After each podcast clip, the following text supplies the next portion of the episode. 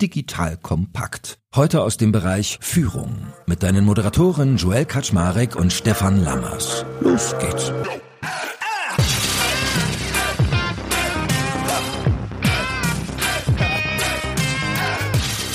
Hallo Leute, mein Name ist Joel Kaczmarek. Ich bin der Geschäftsführer von Digital Kompakt und neben mir schaue ich gerade Stefan Lammers zu, wie er schon Mundtrainingsübungen macht, um sich hier mal richtig heiß äh, zu machen für unseren Podcast gleich. Vielen Dank, Joel. Vielen Dank. Ja, gehört dazu. Professionelles Vorbereiten. Sehr gut. So, und worum geht's heute eigentlich, liebe Hörerinnen und Hörer? Wir werden heute darüber reden, wie immer wieder High Performance Leadership, das Leitthema von Stefan, wenn er bei uns ist. Und heute geht es konkret darum, wie schaffe ich eigentlich einen Moduswechsel in der Organisation? Weil ihr kennt das, es gibt Situationen, da muss man sowieso den Modus wechseln, zum Beispiel in der Krise, aber auch, wenn ich mir High Performance auf die Fahne schreibe und möchte Dinge bewegen, dann habe ich öfters die Situation, dass meine Organisation vielleicht in einer gewissen Weise schon eingeschwungen ist und ich die aber in einen Moduswechsel reinbringen muss, damit ich dahin komme, wo ich hin will. Und das werden wir heute mal thematisieren, wie eigentlich so diese ganzen Entwicklungsspannungsfelder aussehen, die man dabei aufmacht. Wie kriegt man sowas in die Organisation getrieben? Also ich glaube heute eine sehr, sehr schöne Folge, wie aber eigentlich immer mit dem guten Stefan. Von daher, hallo Stefan, schön, dass du trainiert und gut gelaunt da bist. hallo Joel. Ich hoffe, das hören dann die Hörer auch hinterher, dass sich das gelohnt hat, wie ich meine Mundbewegungen und so weiter gemacht habe, um gut sprechen zu können. Und vorab möchte ich mich erstmal für die vielen Reaktionen auf den letzten Podcast auch bedanken zum Thema High Performance im Spannungsfeld zwischen Ansprüchen, Leistungsansprüchen und äh, psychologischer Sicherheit. Und das hat uns auch motiviert, nochmal darüber nachzudenken, was ist heute das Thema? Wie schaffen wir das denn eigentlich, wenn ein Team sich eingeschwungen hat in irgendeiner Art und Weise, in einem Modus, wie wir das immer so schön nennen, oder auch eine Organisation, um die dann eben entsprechend wieder zu verändern, um die äh, sozusagen aus den Sesseln zu schießen und in die Aktivität reinzubringen. Werbung Aufgepasst! Wenn du ein B2B-Unternehmen bist, möchtest du jetzt deine Sales Pipeline mit neuen B2B-Leads füllen und dafür empfehlen wir dir unseren Partner SalesViewer. SalesViewer lässt sich total einfach erklären. SalesViewer entschlüsselt nämlich Unternehmen, die deine Webseite besuchen und zeigt diese in Klarnamen an. Du und dein Team sehen also ganz genau, wer eure Webseite besucht und wofür sich diese potenziellen KundInnen interessieren. Und dann gibst du einfach Vollgas, denn du kannst diese Unternehmen dann ja zielgenau ansprechen und einfach zu neuen KundInnen machen. Im Marketing und Vertrieb ist das also eine Wahnsinnsunterstützung für die B2B-Lead-Generierung. Deshalb nutzen schon viele Marktführer wie Stepstone, Avato Systems, Spot5, Talon One oder die Vodafone-Tochter Grand Centric SalesViewer und generieren damit täglich neue B2B-Leads. Und wenn das für dich interessant ist, dann teste SalesViewer doch einfach mal kostenlos. Alles, was du dafür wissen möchtest, findest du unter folgender Weiterleitung digitalkompakt.de slash salesviewer. Und wie immer verlinke ich dir das auch auf unserer Sponsorenseite unter digitalkompakt.de slash Sponsoren. Das war's mit dem Werbespot.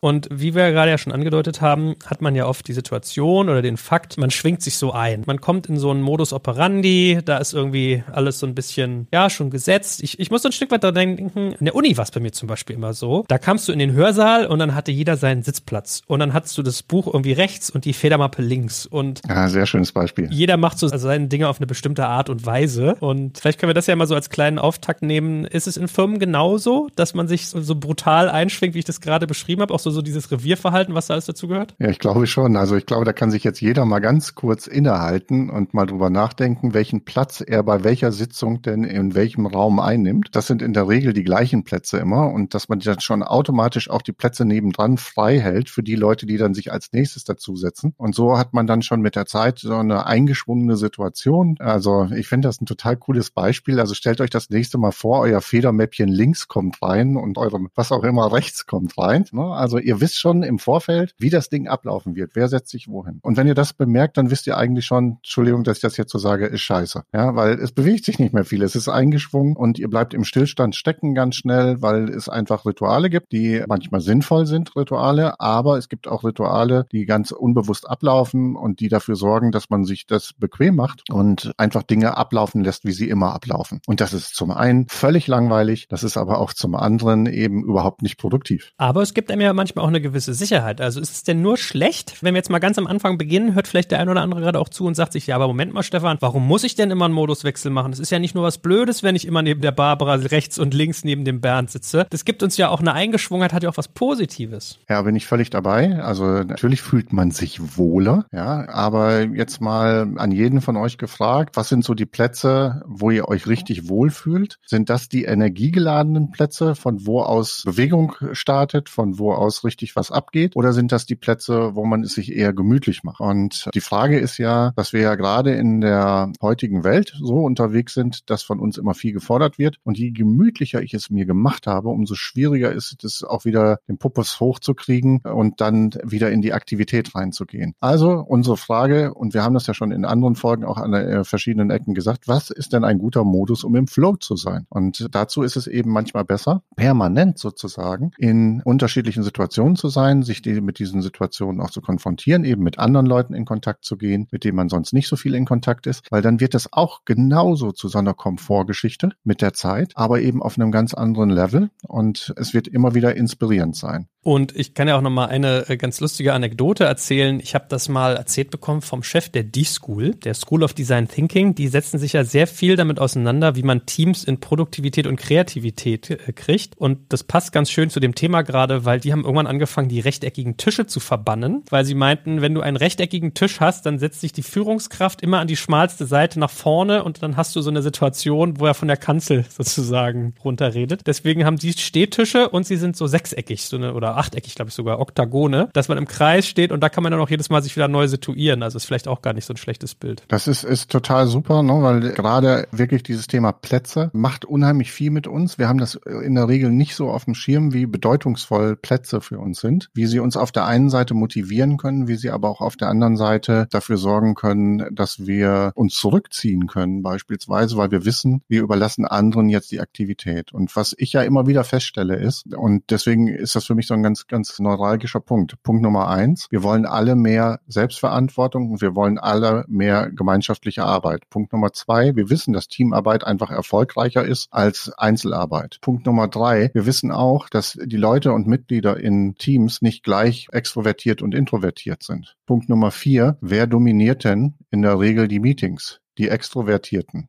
Punkt Nummer fünf. Gibt es bei den Introvertierten vielleicht ganz, ganz schlaue Ideen, die nicht zur Geltung kommen deswegen? Ich glaube schon. Und das ist eben tatsächlich etwas, was eine Frage ist. Wie schaffe ich das ja, das Gesamtpotenzial, das ist ja überhaupt dieses ganze Thema New Work. Wie schaffe ich das Gesamtpotenzial der Leute rauszubringen? Also muss ich auch eine Gleichwertigkeit schaffen, damit die Leute den Mut haben, ihre Dinge rauszubringen, dass man eben nicht mehr über Hierarchie und über sozusagen unbewusste Macht etwas auslöst. Und insofern ist so eine Idee mit dem Oktagon, die du eben gesagt hast, oder mit einem eher runden Tisch oder sowas. Etwas, was eben für Gleichberechtigung sorgt. Dann lass uns doch mal in die Spannungsfelder reingehen. Also wir haben jetzt mal Platz als ein sehr plakatives genommen, aber es gibt ja noch weitere. Vielleicht kannst du ja mal so exemplarisch aus deiner Berufspraxis erzählen. Wie geht ihr denn vor, wenn ihr eine Organisation auf einen Moduswechsel einstellen wollt? Was sind so die Spannungsfelder, die ihr euch anguckt? Was wir tatsächlich machen, ist, dass wir als erstes uns mal versuchen, Daten zu besorgen. Das können eben tatsächlich sein Mitarbeiterbefragung, NPS oder ähnliche Geschichten, die gefragt werden, um einfach ein Gefühl dafür zu kriegen, wo steht die Organisation eigentlich. Äh, und dann ist für uns wichtig, dass wir ein Feedback aus der Organisation nochmal explizit abfragen. Das machen wir in der Regel in Einzelinterviews und teilweise machen wir in diesen Einzelinterviews auch Skalenfragen. Und Skalenfragen, ich will mir jetzt mal exemplarisch so ein paar einfach mal nennen, um solche Spannungsfelder rauszubringen ist eben beispielsweise eine Entscheidungsausrichtung. Ne? An, an wem werden denn Entscheidungen ausgerichtet? Werden die bei uns am Kunden ausgerichtet oder werden die bei uns nicht am Kunden ausgerichtet? Ja, ist eine spannende Frage.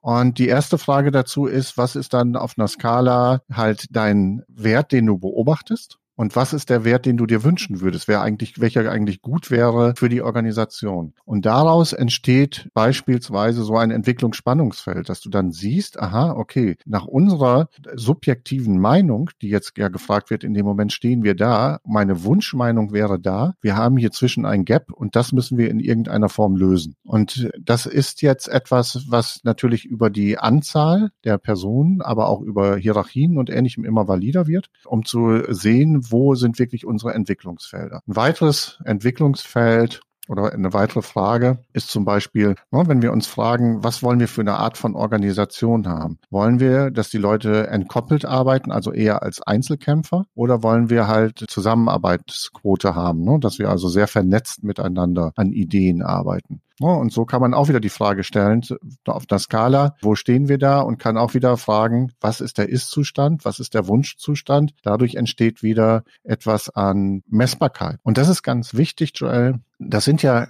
quasi, so sagen viele Leute ja, softe Fakten. Und hier kannst du die auf einmal in Zahlen bringen und kannst dir überlegen, kannst daraus eine Veränderungsenergie äh, generieren. Vorher ist das sozusagen nur ein, ein individuelles Gefühl, was da ist, dass sich etwas verändern muss an dieser Stelle, dass wir möglicherweise noch nicht da sind, wo wir hinwollen. Und hier machst du es auf einmal transparent und aus dieser Transparenz heraus entsteht dann eben auch eine Veränderungsenergie. Beispielsweise noch, ich gebe einfach noch mal zwei Fragen mit rein. Ne? Also dann haben wir noch eine Beispielfrage, weil ich die hier einfach für Führungskräfte nochmal sehr spannend finde. Was, wie, wie schnell sind wir eigentlich bei Entscheidungsfindung? Und äh, sind wir sehr eher langsam und sind wir eher schnell? Das ist oft ein großes Gap. Ja, also die Entscheidungsfindungen sind oft sehr langsam äh, und es gibt einen Wunschzustand, der oftmals viel viel schneller ist. Und ich finde das gerade ganz spannend. Ich hatte die letzten Tage noch mal von dem Dr. Jörg Krämer, dem Chefvolkswirt von der Commerzbank. Da ging das um das Thema LNG Terminals in Wilhelmshaven. Und wir wissen ja alle, in den Behörden haben wir einen sehr langsamen Modus. Ne? Die Schnelligkeit bei Entscheidungsfindungen ist extrem langsam. Und es hat sich eben ergeben durch diese Situation mit dem Ukraine-Krieg und so weiter, dass wir auf einmal viel schnellere Entscheidungen brauchen. Und auf einmal war dieses Bild klar für die Leute, dass sie etwas verändern müssen. Und durch diese Klarheit des Bildes hat es eine Veränderungsenergie gegeben und hat es dafür gesorgt, dass Dinge viel, viel schneller entschieden wurden, als die normalerweise entschieden werden. So, und das ist ein, ein Musterwechsel im Einzelfall. Und jetzt wäre es natürlich schön, wenn wir solche Muster aufgreifen und uns fragen, was heißt denn das für uns in der Zukunft? Ne? Also das ist ja nicht nur ein Problem jetzt bei der Ukraine-Krise und bei dieser Situation mit dem LNG Terminal, sondern das ist ja an ganz vielen Stellen. Also was können wir jetzt daraus lernen und was können wir verändern, damit wir in Zukunft in solchen Situationen viel, viel schneller zu Entscheidungen kommen können? Und ich glaube, das ist eben immer wieder dieser Blick darauf in der Organisation. Wie schaffe ich das Veränderungsenergie auf der einen Seite? Die sind in solchen Feuerwehreinsätzen in Anführungsstrichen wie in Wilhelmshaven natürlich relativ äh, schnell herzubringen. Aber wie schaffe ich das auch in der Organisation? Wie komme ich da raus, dass ich mich eingeschwungen habe, möglicherweise auf einen langsamen Modus bei der Entscheidungsfindung, weil alle zehnmal gehört werden müssen oder was auch immer? Oder was ist unser Anspruch? Was hilft uns wirklich weiter? Und dafür ist es eben wichtig, solche Dinge zu quantifizieren, damit die Menschen in der Organisation nicht nur ein Gefühl haben, wie es da geht, sondern dass man das eben wirklich nach außen bringt, dadurch ja auch messbar macht und möglicherweise eben auch nach einem halben Jahr oder nach einem Jahr nochmal checken kann, haben wir uns in die richtige Richtung bewegt, haben unsere Initiativen, die wir ergriffen haben, jetzt auch Erfolg gehabt. Und ich möchte noch eine Modusfrage beispielsweise dazugeben, weil die ist auch immer ganz spannend. Das ist die Frage zwischen Kontrolle und Vertrauen. Also was ist unser Gefühl? Wie viel äh, Kontrolle wird ausgeübt ne, in der Organisation? Weil das hat gerade auch jetzt in dieser Situation, dass viele Führungskräfte gerade wieder möchten, dass man vom Remote in die Firma reinkommt. Das hat manchmal was damit zu tun, dass man auch äh, äh, vielleicht nicht so viel Vertrauen hat zu den Mitarbeitenden. Das hat auch vielleicht damit zu tun, dass einzelne Mitarbeiter das Vertrauen auch ausgenutzt haben. Ne, das äh, gibt es auch an der Ecke, gar keine Frage. Aber das sind Dinge, die müssen halt besprochen werden und dann kann man damit arbeiten und kann daraus was machen. Und es gibt nicht die eine Mail, die heißt, aus gegebenem Anlass müsst ihr wieder in die Firma kommen. Wenn ich dir so zuhöre, kann ich mir gut vorstellen, dass diese ganzen Spannungsfelder, die sind ja so richtig energiekritisch.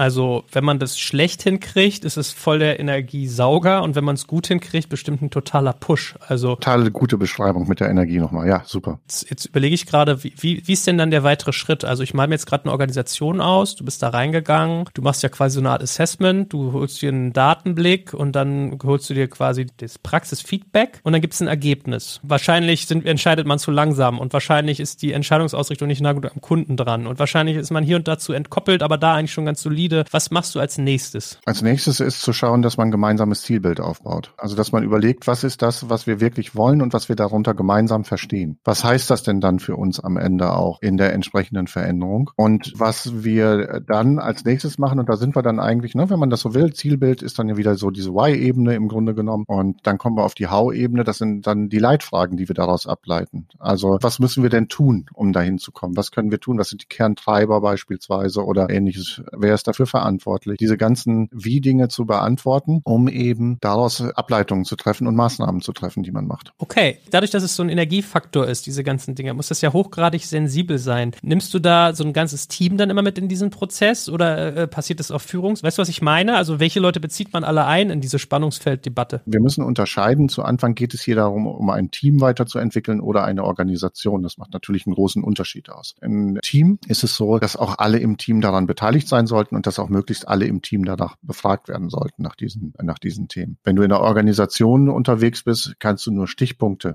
bearbeiten. Aber letztendlich ist es so, dass du daraus eben deine Ableitungen treffen kannst und dass du dann anfängst, in der Regel, das ist zumindest wirklich immer unsere Erfahrung, also wir haben ja auch diese Grassroot-Erfahrungen und ähnliches gemacht und Projekte begleitet, aber du, das Entscheidende ist halt einfach wirklich, dass du das obere Management halt immer wieder dabei hast, dass die diese Dinge unterstützen in einer Organisation. Unsere Frage ist immer die nach dem Economic Buyer. Wer trägt sozusagen da die Verantwortung und die Person oder die Personengruppe, die das ist, ist natürlich wirklich mit anzustecken und muss mit Energie vorausgehen, damit die anderen Leute das eben äh, da auch entsprechend folgen und mitmachen. Ne? Und das ist dann eben ganz unterschiedlich, wie man äh, damit arbeitet. Manchmal ist es auch gut, in der mittleren Ebene oder so anzufangen um da nochmal auch Energie aufzuladen. Aber am Ende brauchst du immer von der obersten Heeresleitung die Unterstützung dafür und das Verständnis. Das ist so. Was die Heeresleitung finde ich gar nicht schlecht.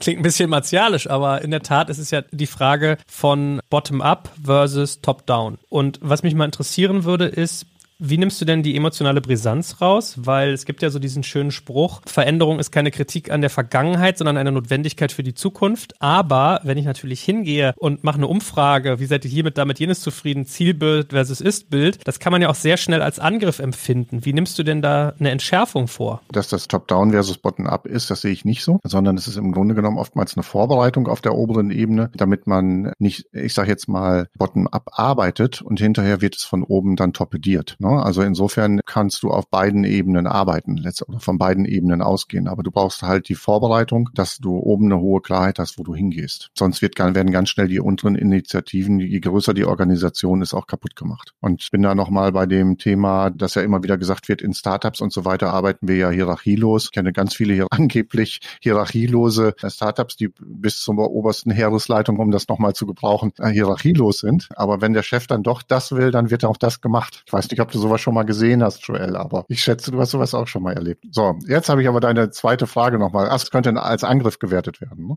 Ja klar, das ist ja nicht schön, sich erstmal anzugucken, dass man möglicherweise aus guter Absicht heraus etwas gemacht hat und man stellt fest, das äh, hat noch nicht funktioniert. Und ich glaube, da gibt es zwei Punkte drauf. Also das eine ist die gute Absicht, die immer dahinter steht. Und das zweite ist, alles, was du bisher getan hast, äh, hat dich ja dahin gebracht, wo du jetzt gerade bist. Und das ist erstmal per se was Gutes. Und dann geht es darum zu sagen, okay, aber was ist jetzt unser nächstes Level? Wie gehen wir jetzt weiter? Und deswegen sehe ich das gar nicht als Angriff, sondern sehe es eben heute. Das muss einfach jede Führungskraft, muss das klar sein, dass dieses Thema Bescheidenheit, was für uns ja in unserem Leadership Skills auch immer wieder drin ist, als wichtiger Faktor. Diese Bescheidenheit heißt für uns ja, dass wir auch bescheiden darin sind, dass wir akzeptieren, dass andere Leute mehr wissen als wir selber. Und dass auch die Mitarbeitenden in vielen Situationen mehr wissen als wir wir selber. Ich sehe das gerade bei meinem Sohn, der hat gestern noch gesagt, ich finde das irgendwie total klasse, dass ich schlauer bin als mein Vater, weil ich weiß ja irgendwie die und die Sachen. Und das lasse ich auch zu, da gehe ich jetzt nicht rein, nein, ich bin, ich bin schlauer oder sonst irgendetwas, sondern er hat bestimmte Sachen, ob das jetzt mit dem Handy ist oder sonst was mit seinen zehn Jahren oder in technischen Sachen ist er an manchen Ecken einfach total pleatsch, war ich gegenüber meinem Vater früher auch und das ist okay und das ist gut. Ja, und diese Haltung, ich muss der Schlauste sein, das ist halt genau die,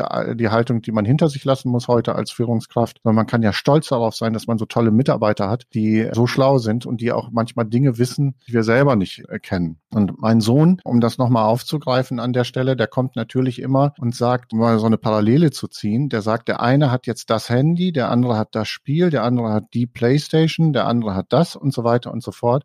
Und ich habe nichts ich habe ja nur das. Und dann sage ich ihm immer, hm, genau, und jetzt geh mal zu dem, der sagt dir genau das Gleiche und der sagt, aber ich habe nur das. Dann gehst du zum nächsten, der sagt, ich habe nur das. Warum ist das so? Weil ihr alles seht, was interessant ist. Und genauso ist das bei einer Führungskraft auch. Es gibt keinen, der alles weiß. Aber es gibt Leute, die Dinge wissen können. Und die Aufgabe ist es heute, dieses Wissen zu strukturieren und denen Halt zu geben, dass die dabei das Beste rausbringen. Und das ist immer wieder die Arbeit mit den Führungskräften. Zum einen keine Angst zu haben davor und sich nicht schlecht zu fühlen, dass man vielleicht was nicht weiß, sondern dass man das als Stolz empfindet, wenn man gemeinschaftlich etwas erreicht hat. Genau wie beim Teamsport. Der Torwart alleine wird kein Spiel gewinnen, sondern der wird das nur, wenn er eine gute Abwehr davor stehen hat oder was auch immer. Das gehört halt alles zusammen. Wäre eigentlich ein ganz schönes Bild. Über den Sport kann man da wahrscheinlich ganz gut kommen, wenn du sagst, hast du Fußball gespielt? Ja. Was warst du? Stürmer. Okay. Können wir dich ins Tor stellen und du hältst jeden Ball und anschließend machen wir dich noch ins Mittelfeld, dass du an den Verteiler machst und dann schießt du vorne noch. Nee, kann ich nicht. Weil es ist natürlich stark stigmatisiert, dass man irgendwie den Eindruck hat, Führungskräfte müssten irgendwie alles wissen und können. Darum sind sie ja Führungskräfte und werden auch, also auf beiden Ebenen, ne? Also wird ja manchmal auch von Mitarbeitenden erwartet. Nein, sie brauchen auch Empathie, sie müssen zuhören können, sie müssen die Menschen motivieren können, stark machen können. Das ist das Wichtige. So, und jetzt hast du ja eben so ein Stück weit die Simon Sinek Zwiebel durchgearbeitet von Why How What. Nein, habe ich nicht. Das ist nur zufällig angebunden an dieser Ecke.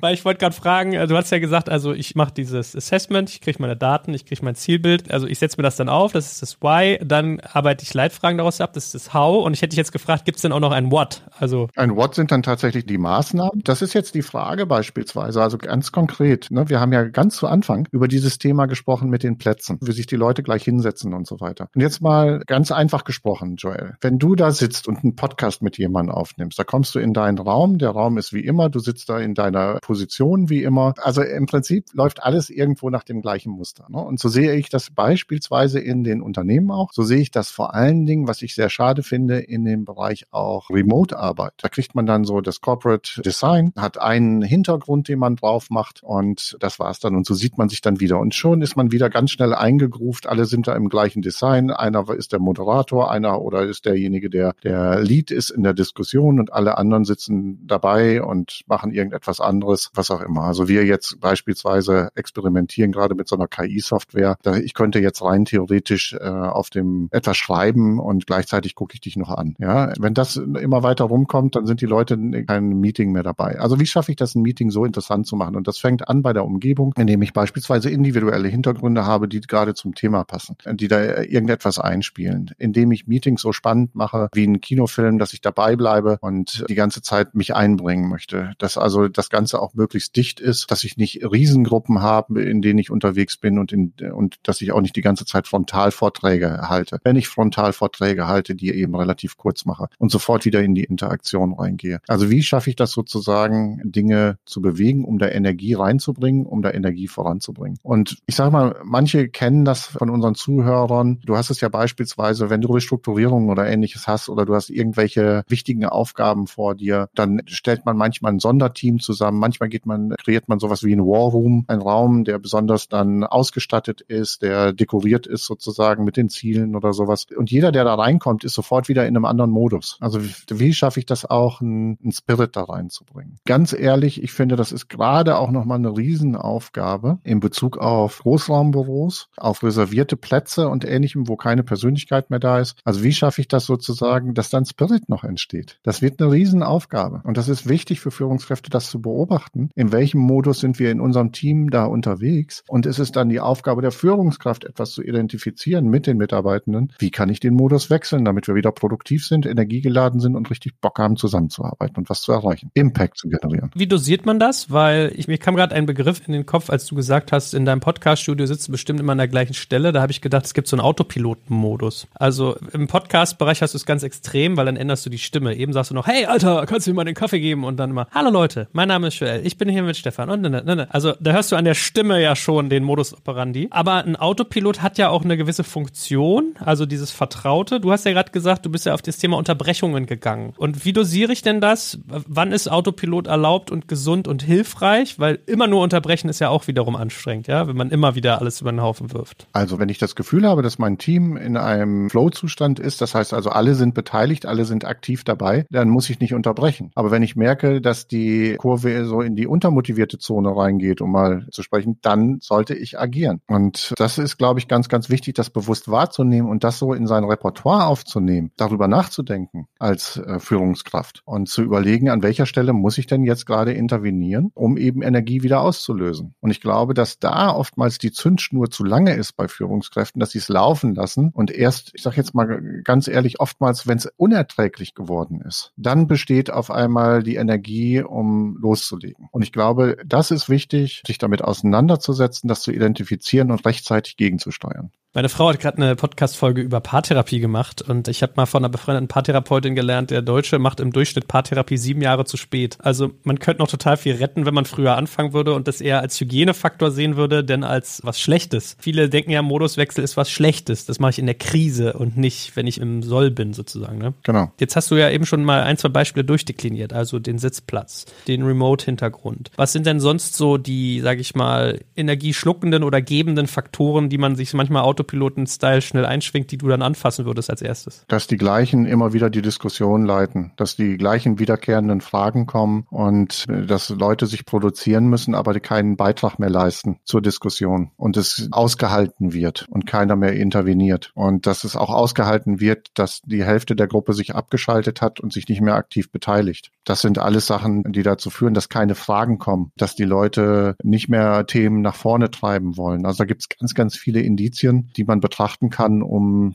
hier zu reagieren und sich zu fragen, okay, was brauchst du hier gerade, damit wir in den anderen Modus reinkommen, in den Action- oder Impact-Modus oder wie auch immer ihn, wir ihn dann nennen wollen. Und wer mimt dann den Churchill, der den War Room sozusagen dann steuert? Wer ist dafür verantwortlich, diese Notwendigkeit für den Impact-Modus zu erkennen? Und da sind wir wieder bei dem, was ich vorhin gesagt habe. Ne? Also die Aufgabe sehe ich schon bei der Führungskraft, das zu identifizieren. Aber das muss nicht die beste Person sein, um hinterher das ganze Thema zu initiieren und voranzubringen. Das können auch durchaus ganz andere Leute entweder im Team sein oder auch teilweise als, je nachdem, wie, wie tief das schon verfahren ist, kann auch der Inspiration von außen eben total hilfreich sein, um sich überhaupt damit auseinanderzusetzen. Weil das Team an sich merkt das ja nicht unbedingt sofort. Ne? Und wenn eine Führungskraft dann plötzlich kommt und interveniert, dann kann auch manchmal vom Team so sein, ja, der will jetzt irgendetwas von uns. Dass die selber sozusagen gerade mehr davon haben, das wird ja nicht immer sofort angenommen, dass er das im Sinne von denen macht, sondern was verspricht er sich? Ne? Ist ja oftmals so eine, so eine typische Reaktion im Team. Und das braucht manchmal eben auch eine Zeit, um da Vertrauen reinzuentwickeln. Und je öfter man sowas eben macht und je klarer das für dieses Team ist, umso leichter fällt es dann auch und ist selbstverständlich. Würdest du sagen, man braucht für sowas immer einen Impuls von außen, zumindest am Anfang, um den Modus operandi kennenzulernen und macht es dann irgendwann alleine? Oder schaffen es Organisationen auch aus sich selbst heraus? Wir schaffen auch Organisationen aus sich selbst heraus. Ich glaube aber, dass es gerade eben in der Anfangsphase viel, viel einfacher ist, wenn die Inspiration von außen kommt. Weil der, die Inspiration von außen ist eben Stück weit neutral und es ist eben nicht diese Absicht, die dahinter gesehen wird. Ne? Und dadurch kommt man dann vielleicht nochmal anders ins Gespräch. Das mag aber eben bei Teams, die sehr gut und sehr offen miteinander sind, da eine ganz andere Geschichte sein und dass sie das selber hinkriegen. Und worüber wir ja noch gar nicht gesprochen haben, nachdem wir es jetzt aber einmal durchdekliniert haben, ist, wann habe ich denn eigentlich einen Anlass für einen Moduswechsel? Also gibt es so typische Auslöser oder Momente, von denen ich dann weiß, alles klar, hier kommt was auf uns zu, wir müssen jetzt in einen anderen Modus gehen? Ja, es geht schon los, wenn ich mich frage, ob das ein scheiß Meeting gewesen ist, in dem ich gewesen bin und meine Zeit ver verballert habe für nix. Also das ist ja schon die erste, das ist ja schon die erste Frage eigentlich. Das hat auch ein Drittel der Menschen, die jetzt zuhört, jeden Tag wahrscheinlich.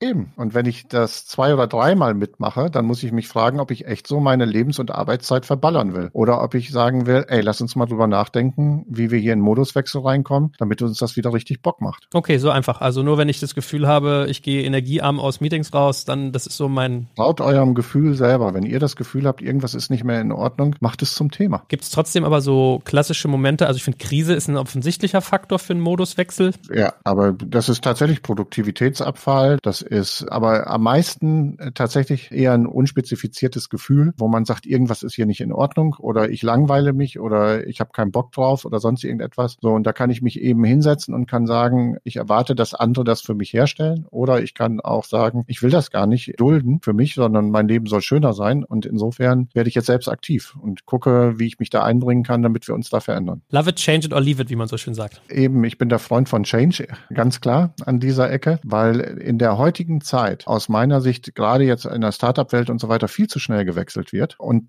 ich glaube, dass dadurch Mitarbeitenden Erfahrungen verloren gehen. Wenn ich immer nur da drauf springe, wo ich mich wohlfühle und ich bleibe so lange da, wie ich mich wohlfühle und dann springe ich wieder zum nächsten, dann fehlt mir auf Dauer die Erfahrung, auch um Führungskraft zu werden, wie gestalte ich es anders, um es hinzukriegen und um es zu verändern, damit ich mich auch da, wo ich gerade bin, es eine, hinterher eine tolle Umgebung ist, in der ich mich wohlfühle. Und das finde ich, finde ich bedenklich sozusagen, gerade diese Entwicklung mit des, des Hoppings, weil man muss auch manchmal Sachen ein Stück weit aushalten, um daran zu wachsen und zu lernen und selbst anfangen, die Dinge zu gestalten. Und dazu möchte ich auch Mitarbeitende hier echt aufrufen. Ja, es gibt immer hier, ich habe in, in der Uni, ja gar nicht so hochtrabend hier daherkommen, deswegen ordne ich es mal ein. Erinnere ich mich, habe ich mal hier Karl von Clausewitz gelesen, was ganz viele kennen kennen als mit diesem berühmten Satz, der Krieg ist die Fortführung der Politik mit anderen Mitteln. Und der hat immer ganz schön von dem Thema Friktion geredet. Friktion im Militär heißt halt Reibung, also schlechtes Wetter ist eine Friktion oder die, ich komme nicht durch den Bodenuntergrund durch, sowas sind alles Friktionen. Und ich finde, weil, was du gerade gesagt hast, solche Friktionen auszuhalten und dann sozusagen in Energie umzuwandeln, mir geht es immer so, das ist zwar voll nervig, aber Reibung macht auch, macht auch Wärme, denke ich mir dann immer, ja? So. Ja, und hinterher bist du stolz auf dich, wenn du das hingekriegt hast. Und das ist eben äh, wichtig im Leben, es auch auszuhalten, durch so eine Situation durchzugehen und die Initiative zu ergreifen und die zu gestalten. Und da möchte ich echt zu ermutigen. Es macht Spaß und es gibt hinterher echt einen großen Payback an, an Resonanz dafür. Und sag mal, würdest du denn sagen, dass das Thema Moduswechsel sich anders verhält in einer remoten oder hybriden Organisation als in einer, die von Präsenzkultur lebt? Macht es einen Unterschied? Ich glaube, dass andere Themen möglicherweise einen Unterschied machen oder dass es andere Lösungen dafür braucht. Aber grundsätzlich ist das von der Art genau das Gleiche. Sehr gut. Wenn wir nichts vergessen haben, lieber Stefan, dann würde ich sagen, dürfen unsere Zuhörenden jetzt mal auch in den Moduswechsel gehen, nämlich von Zuhören zu Nachdenken und dann hoffentlich zu machen. Handeln liebe ich. Ja, und ich freue mich schon, dich das nächste Mal wieder dabei zu haben. Auch wieder trainiert in jeder Hinsicht. Na klar. Und danke dir ganz herzlich für heute. Vielen Dank. Hat Spaß gemacht. Danke fürs Zuhören beim Digital Kompakt Podcast. Du merkst, hier ziehst du massig Wissen für dich und dein Unternehmen heraus.